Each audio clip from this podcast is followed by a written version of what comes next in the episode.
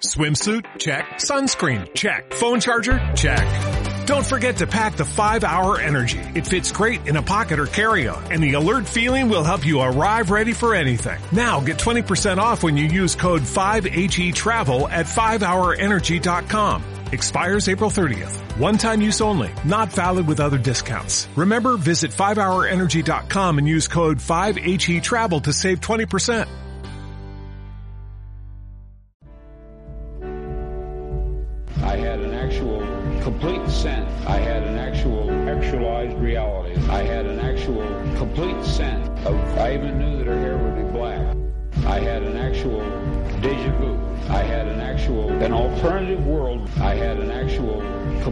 Of what she would look like and what she would say. El fabricante de capuchas.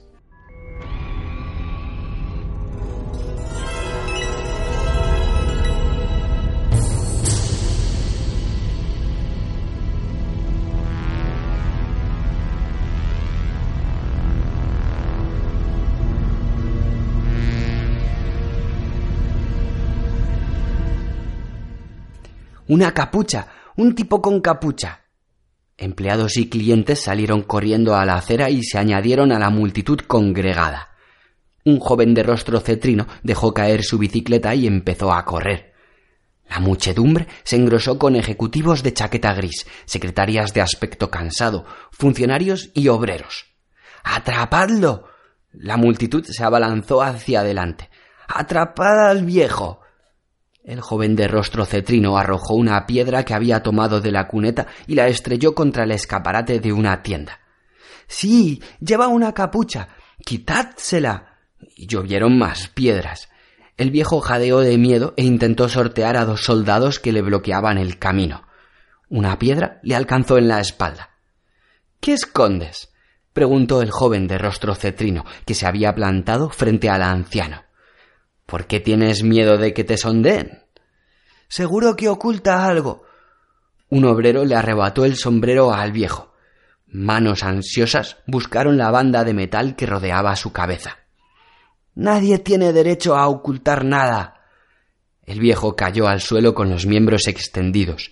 El paraguas salió rodando. Un funcionario cogió la capucha y tiró. La muchedumbre luchó por tocar la banda metálica. De pronto el joven lanzó un grito, retrocedió y levantó en alto la capucha. La tengo, la tengo. Corrió hacia su bicicleta y se alejó pedaleando, sin soltar la capucha doblada. Se oyó el aullido de una sirena y un coche robot de la policía frenó en la curva. Salieron policías robot que dispersaron a la turba. ¿Está herido? Ayudaron al anciano a levantarse. El viejo sacudió la cabeza, aturdido. Las gafas le colgaban de una oreja. Tenía el rostro manchado de sangre y saliva. Muy bien. Los dedos metálicos del policía le soltaron. Será mejor que se aleje de la calle y se meta en algún sitio, por su propio bien.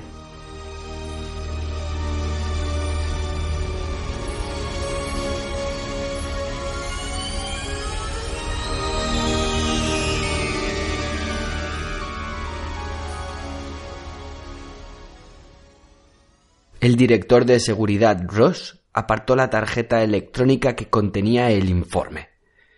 Uno más. Me sentiría aliviado cuando el proyecto de la ley anti-inmunidad sea aprobado.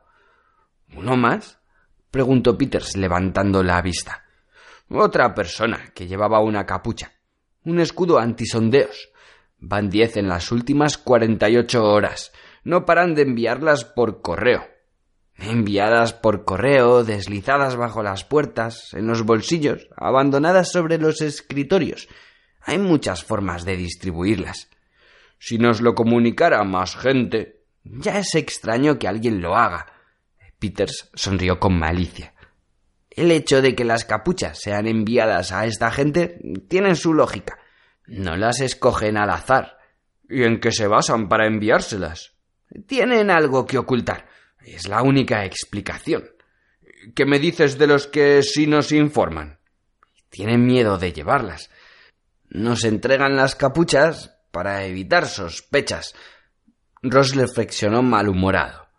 Hmm, supongo que tienes razón. Un hombre inocente carece de motivos para ocultar sus pensamientos. El 99% de la población está contenta con que su mente sea sometida a sondeos. La mayoría de la gente desea demostrar su lealtad, pero ese 1% es culpable de algo. Ross abrió un sobre de papel manila y extrajo una banda metálica. La estudió con gran interés. Fíjate, un simple trozo de alguna aleación, pero que impide cualquier sondeo. Las agujas se ponen como locos. Sufren una especie de descarga eléctrica cuando intentan traspasarla. Habrás enviado muestras al laboratorio, por supuesto. No, no quiero que ningún empleado del laboratorio se fabrique su propia capucha. Ya tenemos bastantes problemas. ¿A quién le quitaron esta? Rosa apretó un botón de su escritorio. Ahora lo sabremos. El aguja nos proporcionará un informe. La puerta se desvaneció y un joven flaco, de rostro cetrino, entró en la habitación. Vio la banda de metal que sostenía Ross en la mano y dibujó una leve y vivaz sonrisa. ¿Quería verme? Ross examinó al joven. Cabello rubio, ojos azules. Un chico de aspecto normal. Tal vez un estudiante de segundo de carrera. Pero Ross sabía muy bien quién era. Ernest Abbott era un mutante telepata, una aguja, uno de los varios cientos que seguridad empleaba para los sondeos de lealtad. Antes de los agujas, los sondeos de lealtad se realizaban de cualquier manera. Juramentos, exámenes o micrófonos ocultos no bastaban. La teoría de que cada persona debía demostrar su lealtad era estupenda, pero era una teoría. En la práctica, muy poca gente podía hacerlo. Daba la impresión de que sería preciso abandonar el concepto de que todo el mundo era culpable hasta que se demostrara su inocencia y restaurar el derecho romano. El problema, en apariencia insoluble, había encontrado respuesta en la explosión de Madagascar, ocurrida en 2004. Radiaciones muy poderosas habían afectado a varios miles de soldados estacionados en la zona. De los que quedaron con vida, pocos engendraron hijos, pero muchos de los varios centenares de niños que nacieron de los supervivientes dieron muestras de características mentales radicalmente nuevas. Había nacido un mutante humano por primera vez en miles de años los agujas aparecieron por accidente, pero solucionaron el problema más grave al que se enfrentaba la Unión Libre, la detección y el castigo de la deslealtad. Los agujas eran de incalculable valor para el gobierno de la Unión Libre, y lo sabían. ¿Usted encontró esto? preguntó Ross, dando un golpecito a la capucha. Sí, asintió Abut. El joven no seguía las palabras que pronunciaba el director, sino sus pensamientos. Ross enrojeció de cólera. ¿Cómo era el hombre? preguntó con aspereza. El informe no da detalles. Es el doctor Franklin, director de la Comisión de Recursos Federales. Tiene sesenta y siete años de edad. Ha venido para visitar a un pariente. Walter Franklin, He oído hablar de él. Ross miró a Abud. Entonces, ya en cuanto le quité la capucha, pude sondearle. ¿A dónde fue Franklin después de ser atacado? Se refugió en un local, a instancias de la policía. ¿Apareció en el lugar de los hechos?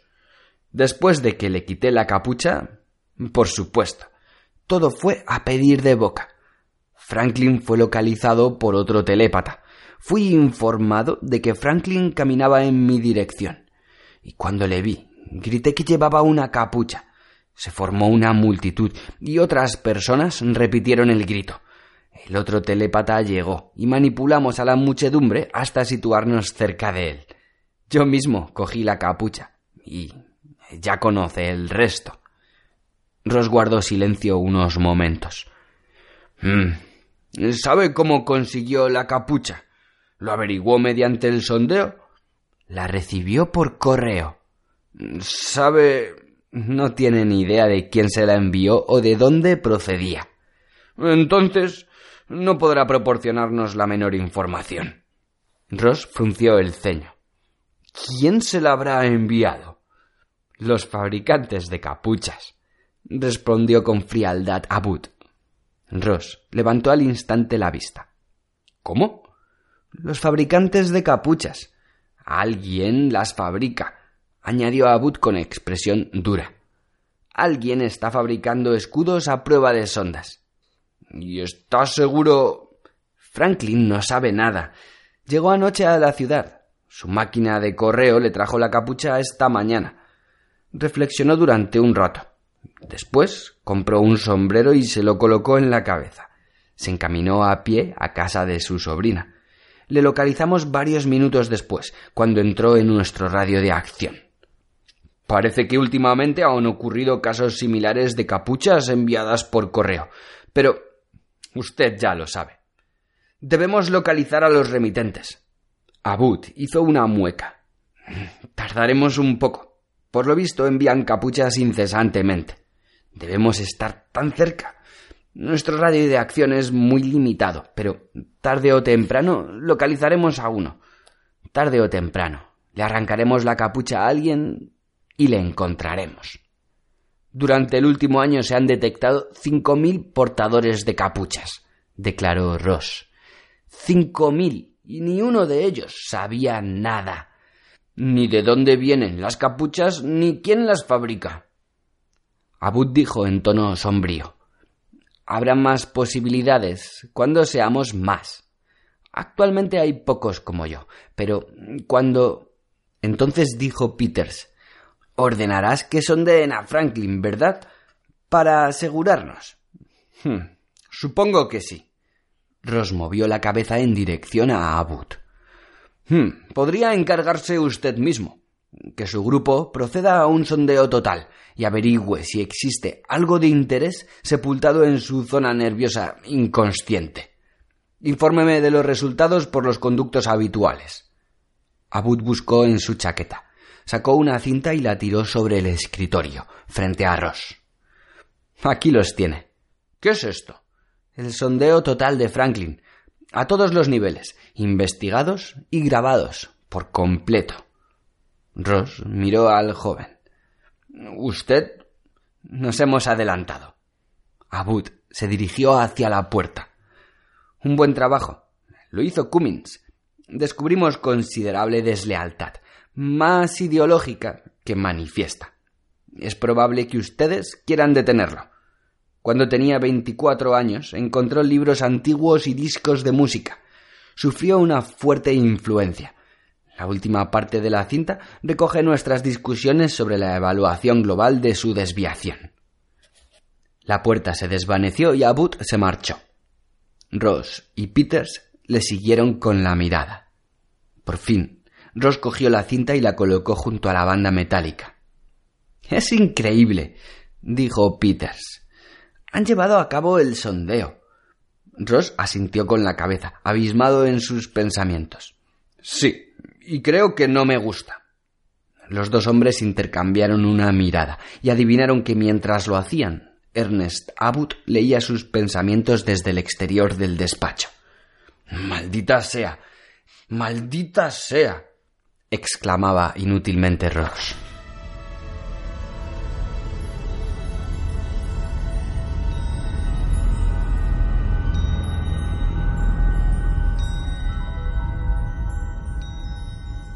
La respiración de Walter Franklin era agitada.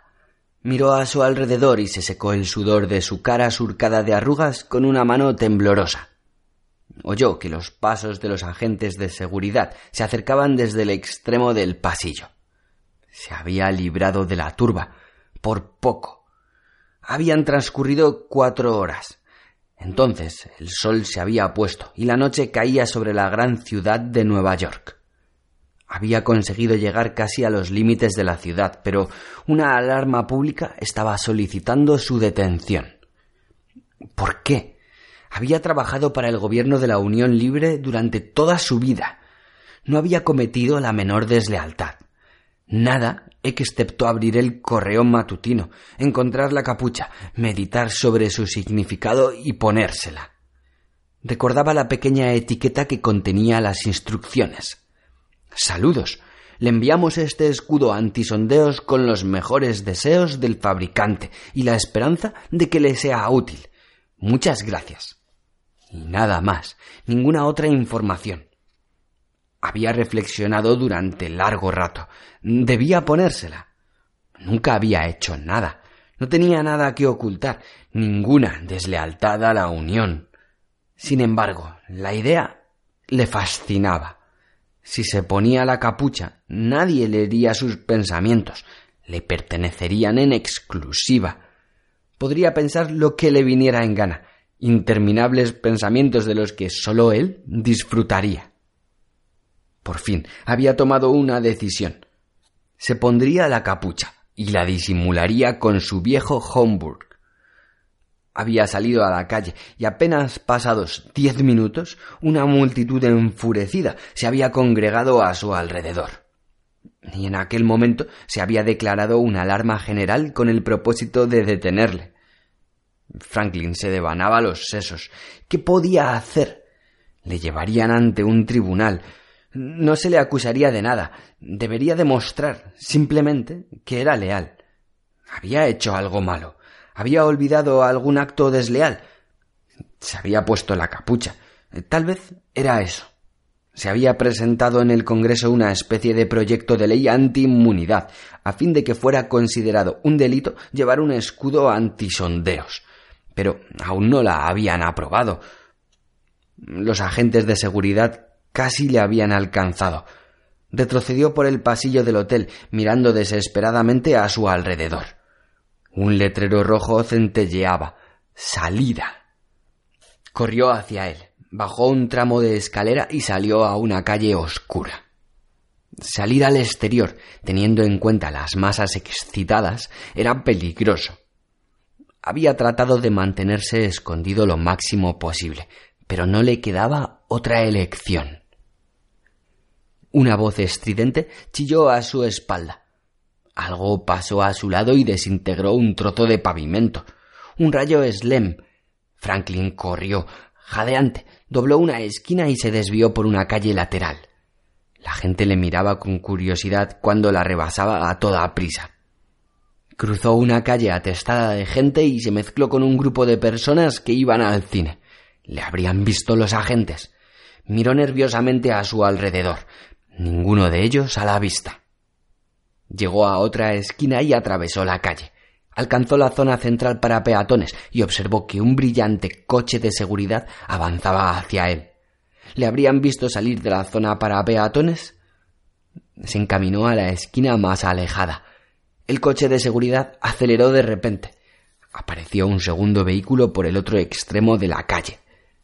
Franklin llegó a la esquina. El primer coche se detuvo con un chirrido de neumáticos. Agentes de seguridad salieron en tropel e invadieron la acera. Estaba atrapado. No tenía dónde esconderse. Paseantes y oficinistas volvieron la vista con curiosidad, sin expresar la menor simpatía en sus rostros. Algunos le sonrieron, vagamente divertidos. Franklin miró a su alrededor, desesperado. Ningún sitio, ninguna puerta, ninguna persona. De repente un coche frenó ante él y se abrieron sus puertas. Entre. Una joven se inclinó hacia él con una expresión perentoria en su bonito rostro. Entre, entre, maldita sea. Obedeció. La chica cerró las puertas y el coche aceleró. Un coche de seguridad dobló frente a ellos y bloqueó la calle con un bulto brillante. Un segundo coche de seguridad llegó por detrás. La chica se inclinó y aferró los controles. El coche se elevó de súbito. Ganaba altura con gran rapidez. Un relámpago de luz violeta iluminó el cielo a sus espaldas. Agáchese. gritó la chica. Franklin se hundió en su asiento. El coche describió un amplio arco y dejó atrás las columnas protectoras de una hilera de edificios. Los coches de seguridad abandonaron la persecución. Franklin se secó la frente con las manos temblorosas. Gracias, murmuró. De nada. La chica aumentó la velocidad del coche. Salieron de la parte comercial y se dirigieron hacia los barrios residenciales de las afueras. La joven conducía en silencio, vigilando el cielo. ¿Quién es usted? preguntó Franklin. La chica le tiró algo. Póngase eso. Una capucha. Franklin la abrió y se la puso sobre la cabeza con movimientos torpes. Ya está. De no llevarla, nos localizarían con una sonda aguja. No hay que bajar la guardia ni un momento. ¿A dónde vamos? La chica se volvió hacia él. Le examinó con sus serenos ojos grises mientras manejaba el volante con una mano. Vamos a ver al fabricante de capuchas, dijo. La alarma pública desatada contra usted tiene máxima prioridad. Si le dejamos marchar, no durará ni una hora. No lo entiendo. Franklin sacudió la cabeza aturdido. ¿Por qué me buscan? ¿Qué he hecho? Le están sondeando. El coche describió un amplio arco. El viento silbó al enroscarse entre los parachoques y las aletas. Le sondean las agujas. Los acontecimientos se están precipitando. No hay tiempo que perder.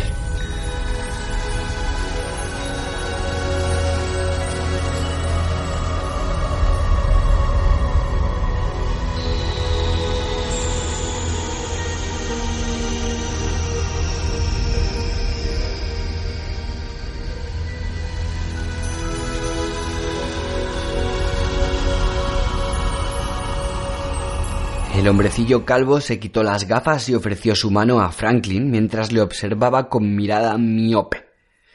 Encantado de conocerle, doctor. He seguido su trabajo en la Junta con sumo interés. ¿Quién es usted? preguntó Franklin. El hombrecillo sonrió con timidez. Me llamo James Cutter. Soy el fabricante de capuchas, como me llaman los agujas. Esta es nuestra fábrica. Señaló la habitación con un ademán circular. Eche un vistazo. Franklin examinó las instalaciones. Se hallaba en un almacén, un antiguo edificio de madera del siglo pasado. En lo alto había gigantescas vigas resecas y carcomidas. El piso era de hormigón. En el techo brillaban luces fluorescentes anticuadas. Manchas de humedad y gruesas tuberías recorrían las paredes.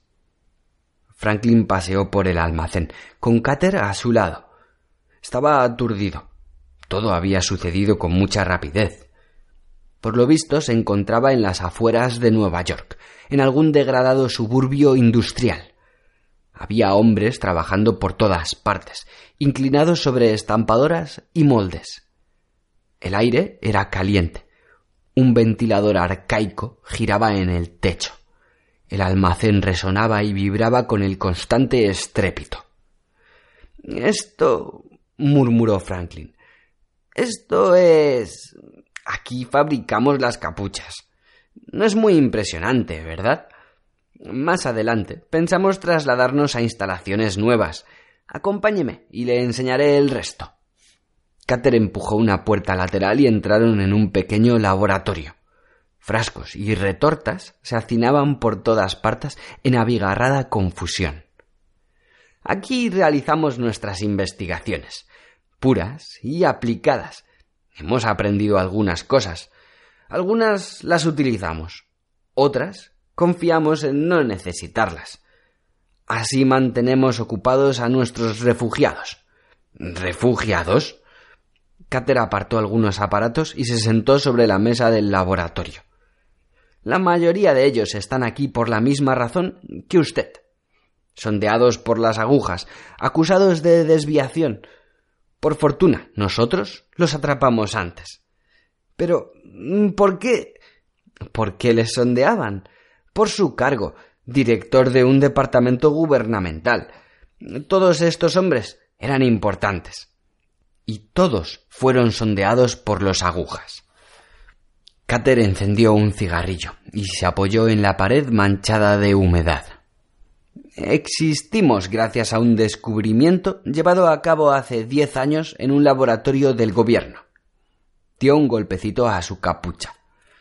Esta aleación impide los sondeos. Uno de estos hombres la descubrió por accidente. Los agujas le persiguieron de inmediato, pero escapó. Fabricó algunas capuchas y se las pasó a los demás hombres que trabajaban en su especialidad. Así empezó todo. ¿Cuánta gente hay aquí? No puedo decírselo, rió Cater. Los suficientes como para fabricar capuchas y ponerlas en circulación enviándolas a destacados miembros del gobierno, directivos, científicos, funcionarios, educadores. ¿Por qué? Porque queremos hacernos con ellos antes que los agujas. Con usted llegamos demasiado tarde.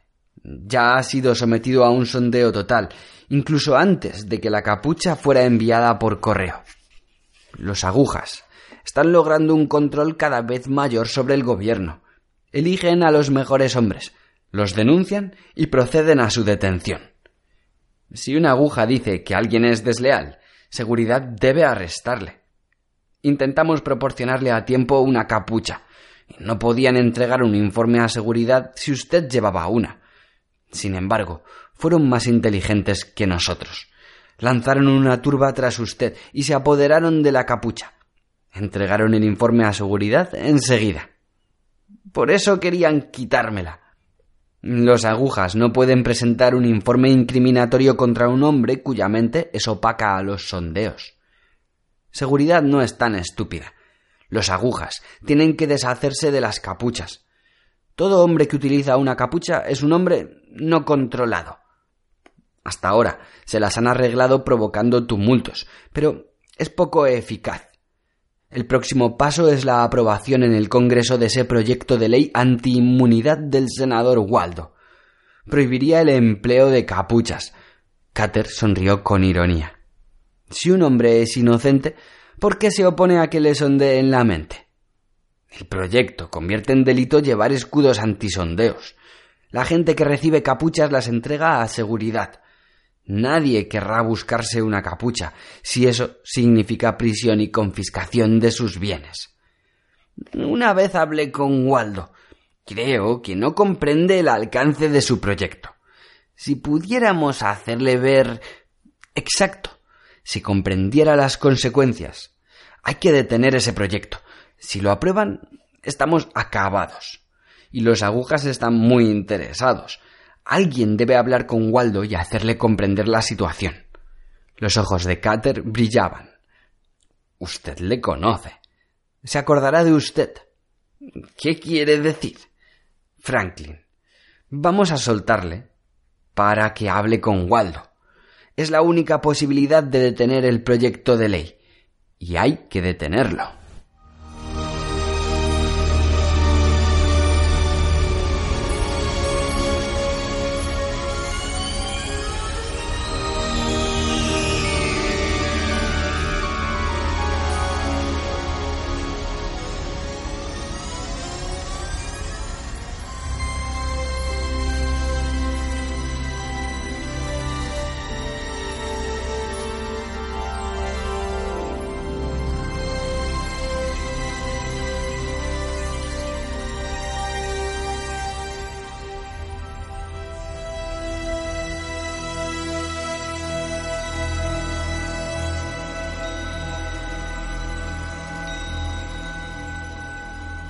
El crucero volaba sobre las montañas rocosas. De vez en cuando se divisaban bosques y arbustos enmarañados. Hay un prado llano hacia la derecha, dijo Cater. Si lo encuentro, aterrizaré. Apagó los motores. El rugido del aparato cesó. Planearon sobre las colinas. A la derecha, dijo Franklin. Y Cater descendió con suavidad. Desde aquí se puede ir caminando a la propiedad de Waldo. Ambos experimentaron una sacudida cuando las aletas de aterrizaje se hundieron en el suelo. Por fin se quedaron inmóviles. El viento agitaba débilmente los altos árboles que rodeaban la zona. Era mediodía. El aire era frío y tenue. Se encontraban a bastante altura, en las montañas, en la zona de Colorado. ¿Qué posibilidades tenemos de entrevistarnos con él? preguntó Franklin. Pocas. ¿Cómo? ¿Por qué? se inquietó Franklin. Cater abrió la puerta del crucero y saltó al suelo. Vamos. Ayudó a Franklin a salir y cerró la puerta. Waldo tiene guardianes. Una muralla de robots le protege. Por eso aún no lo habíamos intentado. Si no fuera crucial, tampoco lo habríamos hecho.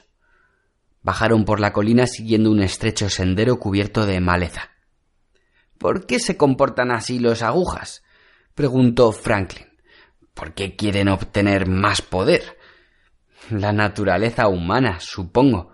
La naturaleza humana.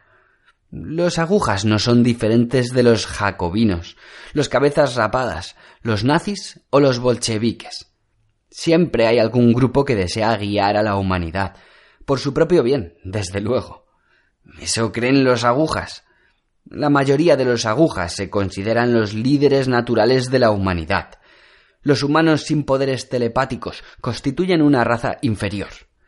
Los agujas son el siguiente paso, el Homo superior, y como son superiores, es natural que tomen las riendas y adopten todas las decisiones por nosotros.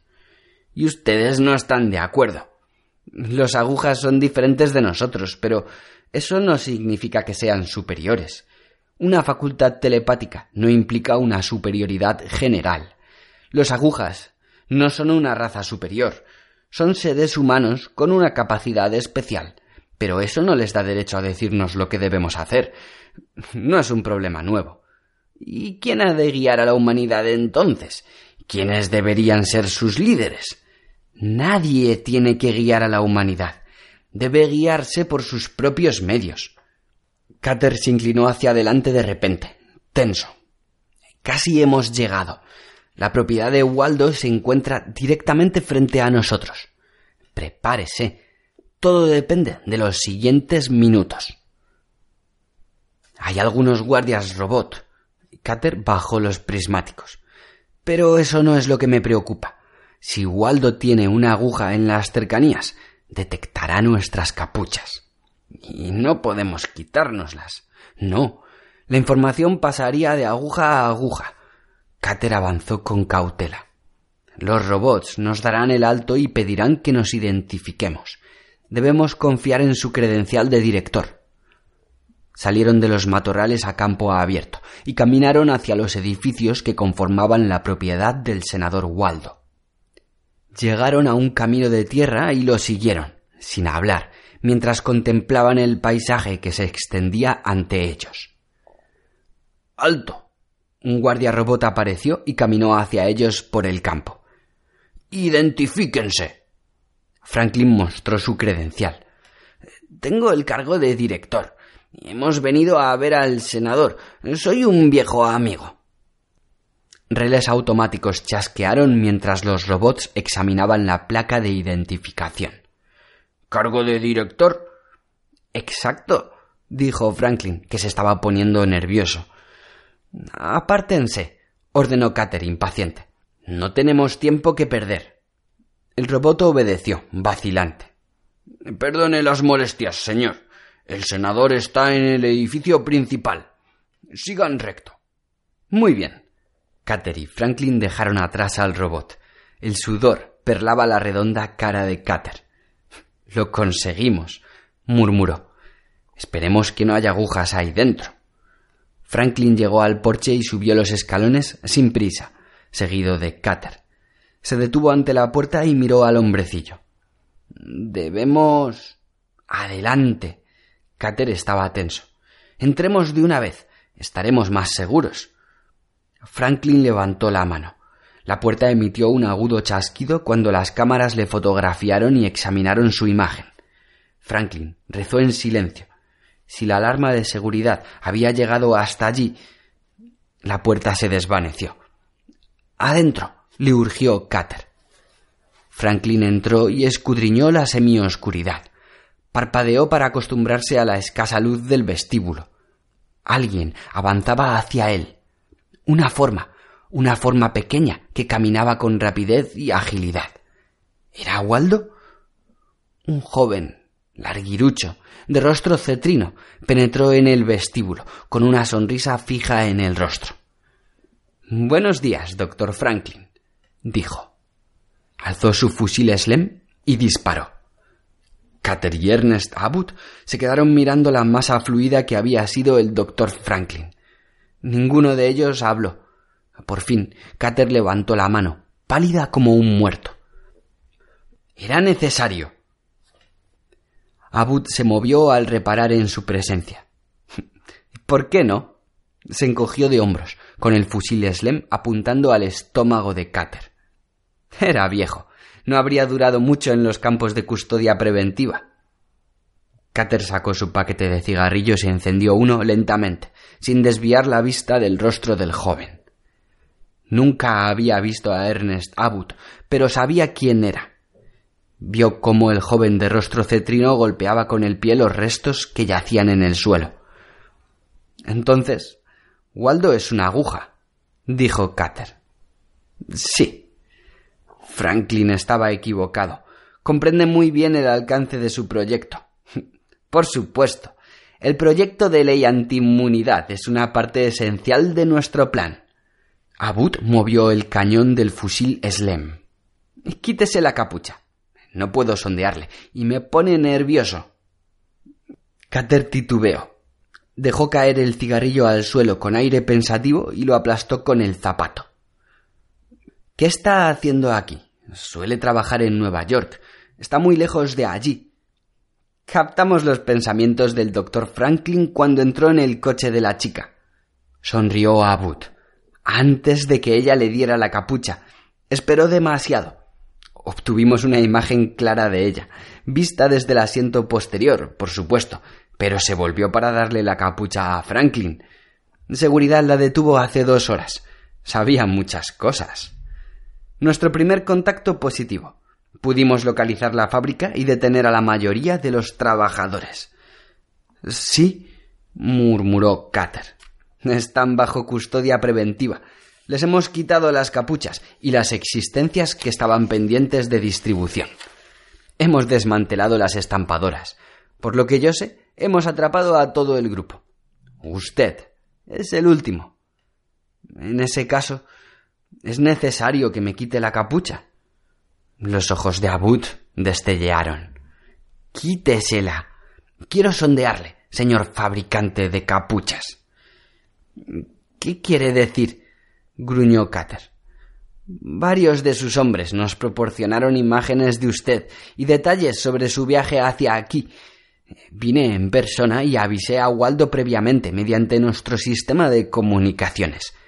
Quería estar presente. ¿Por qué? Es un acontecimiento, un gran acontecimiento. ¿Y qué papel interpreta usted? El rostro cetrino de Abud se descompuso. Vamos, quítese la capucha. Podría desintegrarle ahora mismo, pero antes quiero sondearle. Muy bien, me la quitaré. Sondéeme si quiere. Sondee todo lo que quiera. Cater hizo una pausa, con la serenidad pintada en el rostro. Es su funeral. ¿Qué quiere decir? Cater se quitó la capucha y la tiró sobre una mesa situada cerca de la puerta. Y bien, ¿Qué ve? ¿Qué sé yo que ninguno de los demás sabía? Abud se quedó en silencio durante un momento. De pronto, su rostro se deformó en una mueca y sus manos se agitaron. El fusil Slem osciló. Abud se tambaleó y un violento estremecimiento recorrió su cuerpo esquelético. Miró a Cater con creciente horror. Lo descubrí hace muy poco, dijo Cater en nuestro laboratorio. No quería utilizarlo, pero usted me obligó a quitarme la capucha. Siempre había considerado la aleación mi mayor descubrimiento hasta este. En algunos aspectos todavía es más importante, ¿no lo cree? Abud no dijo nada. Su cara había adquirido un enfermizo tono grisáceo. Sus labios se movían, pero sin emitir sonido alguno.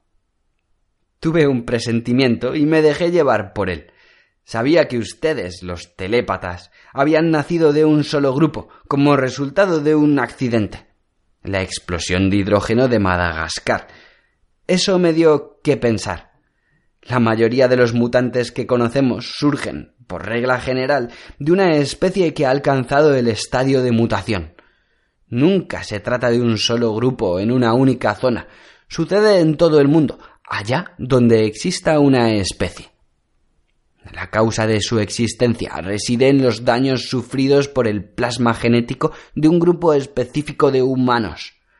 Ustedes no eran mutantes, no representaban un desafío natural del proceso de la evolución.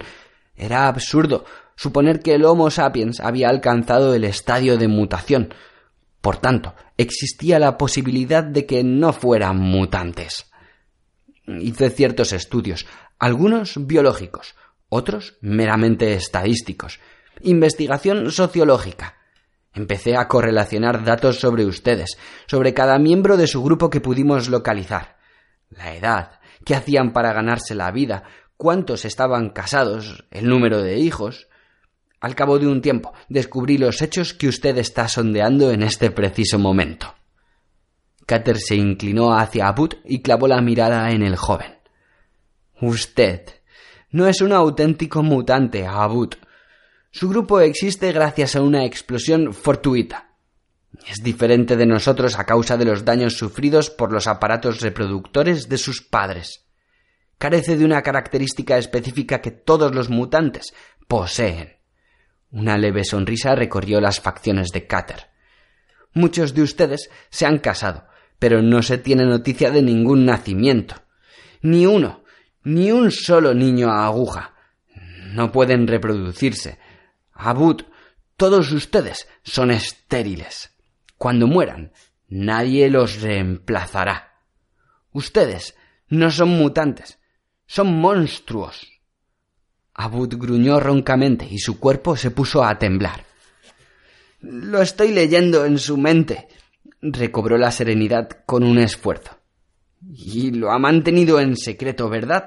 Es el único que lo sabe. Alguien más lo sabe, dijo Cater. ¿Quién? Usted lo sabe. Me ha sondeado. Y como es una aguja, todos los demás. Abud hundió frenéticamente el fusil Slem en su estómago y disparó. Se disolvió en una lluvia de fragmentos. Cater retrocedió a la vez que se tapaba la cara con las manos. Cerró los ojos y contuvo el aliento. Cuando los abrió de nuevo, no había nada. Cater sacudió la cabeza. Demasiado tarde, Abud. No reaccionaste con la suficiente rapidez. El sondeo es instantáneo y Waldo está dentro del radio de acción. Vuestro sistema de comunicaciones, y aunque no te hubieran captado, no van a desperdiciar la oportunidad de detenerme. Se produjo un ruido. Cater se volvió. Agentes de seguridad entraron a toda prisa en el vestíbulo. Miraron los restos esparcidos sobre el suelo y después a Cater. El director Ross se dirigió hacia Cater, vacilante, confuso y agitado. ¿Qué ha ocurrido? ¿Dónde? Que le sondeen. gritó Peters. Traigan a una aguja cuanto antes. Traigan también a Waldo. Averigüen lo que ha sucedido. Claro. Cater sonrió con ironía, sacudiendo la cabeza. Se relajó, aliviado y sereno. Sondéenme. No tengo nada que ocultar. Traigan a una aguja para que me sondeen si encuentran a alguno.